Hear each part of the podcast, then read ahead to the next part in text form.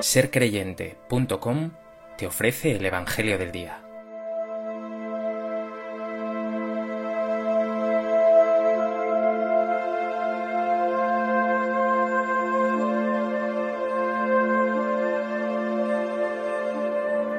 Del Evangelio de Mateo. En aquel tiempo, mientras Jesús y los discípulos recorrían juntos Galilea, les dijo Jesús, El Hijo del Hombre será entregado en manos de los hombres, lo matarán, pero resucitará el tercer día.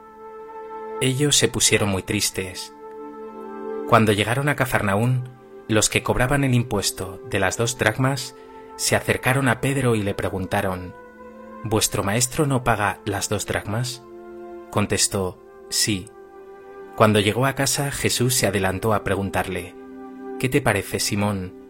¿Los reyes del mundo a quién le cobran impuestos y tasas? ¿A sus hijos o a los extraños? Contestó, a los extraños. Jesús le dijo, entonces los hijos están exentos.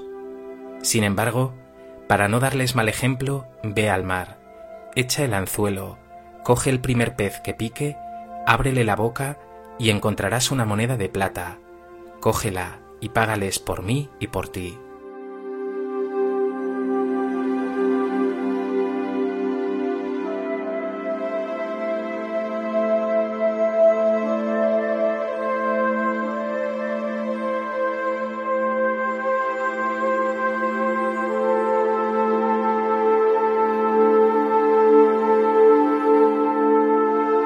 En el Evangelio de hoy, Jesús anuncia a sus discípulos su destino trágico. Va a ser entregado y crucificado, pero resucitará al tercer día. El texto nos narra también un episodio curioso en torno al pago de un impuesto al templo.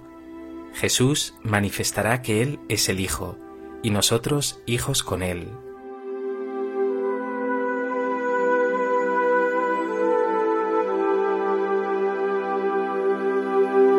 A propósito de este texto del Evangelio de Mateo, me gustaría compartir contigo tres reflexiones.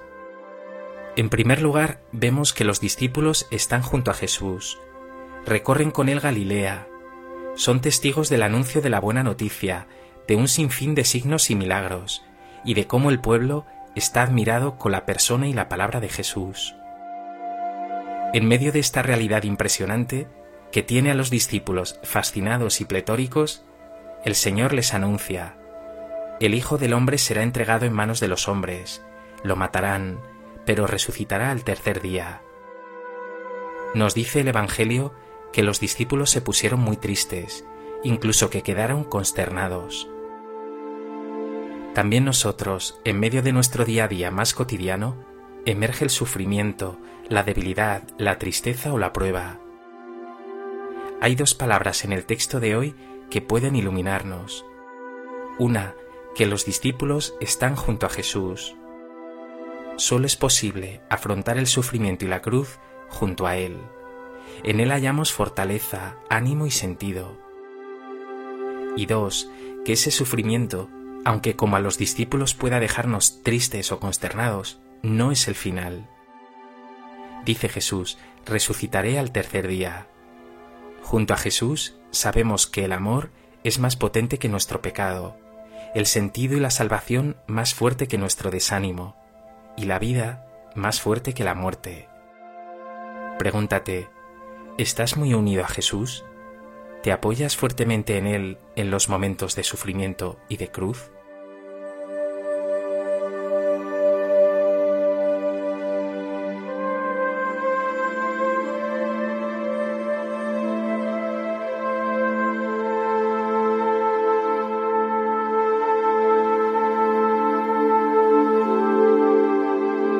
En segundo lugar, el evangelista nos dice que los que cobraban el impuesto de las dos dracmas se acercaron a Pedro y le preguntaron, ¿Vuestro maestro no paga las dos dracmas? Pedro contestó inmediatamente, sí. Se trataba del pago de un impuesto al Templo de Jerusalén, un pago anual destinado al mantenimiento del culto. La clave del pasaje está en la pregunta que Jesús hará a Pedro después. ¿Qué te parece, Simón? ¿Los reyes del mundo a quién le cobran impuestos y tasas? ¿A sus hijos o a los extraños? Contestó Simón Pedro, a los extraños. Jesús le dijo, entonces los hijos están exentos. Según la mentalidad oriental, los impuestos son ingresos para la familia real, y queda claro así que los reyes y su familia están exentos del pago. Jesús con su respuesta está diciendo, si este pago del impuesto es para Dios, para su culto, y yo soy su hijo, y vosotros hijos suyos, ¿no estamos por tanto exentos de este pago? Jesús está afirmando algo realmente fuerte, que Él es el Hijo de Dios, y que nosotros, que caminamos con Él, que somos uno con Él, somos hijos de Dios. Y esta es la afirmación más importante del texto de hoy, que nuestro Dios es Padre, que su Hijo Jesús es nuestro mejor amigo, que nosotros somos hijos muy amados de Dios. En un momento de silencio, da gracias al Señor de corazón por este regalo de ser hijo muy amado de Dios.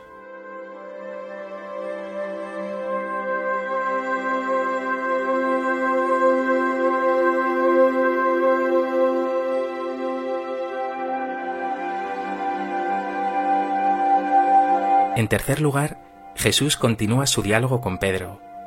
Aunque los hijos están exentos, para no darles mal ejemplo, ve al mar, echa el anzuelo, coge el primer pez que pique, ábrele la boca y encontrarás una moneda de plata. Cógela y págales por mí y por ti. Jesús está destacando aquí la importancia del testimonio, del buen ejemplo. En ocasiones nosotros, aun teniendo razón, escandalizamos a nuestros hermanos. Él en este pasaje incluso somete su condición de hijo para dar buen ejemplo, para no escandalizar. Por otro lado, en ese milagro tan curioso, tan cotidiano como es abrir la boca a un pez, podemos reconocer el poder de Jesús, pero también la presencia de lo sobrenatural hasta en las cosas más cotidianas. Pregúntate, ¿escandalizas tú a tus hermanos con tus palabras y tus actos?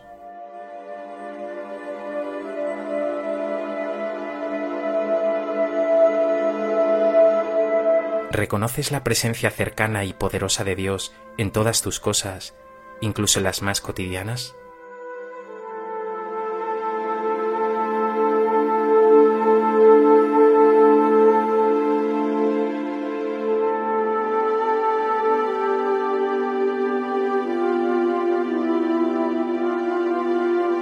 Pues que este Evangelio te lleve a llenarte de fortaleza y esperanza en tus dificultades y pruebas, a sentirte familia de Dios, a recordar que eres llamado a dar testimonio ante tus hermanos, así como a reconocer la presencia del Señor en todas las cosas.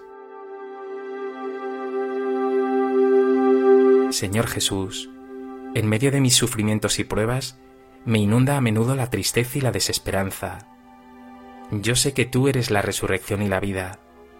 Hoy te pido tu Santo Espíritu para que me llene de esperanza y también de felicidad por saberme hijo muy amado de Dios.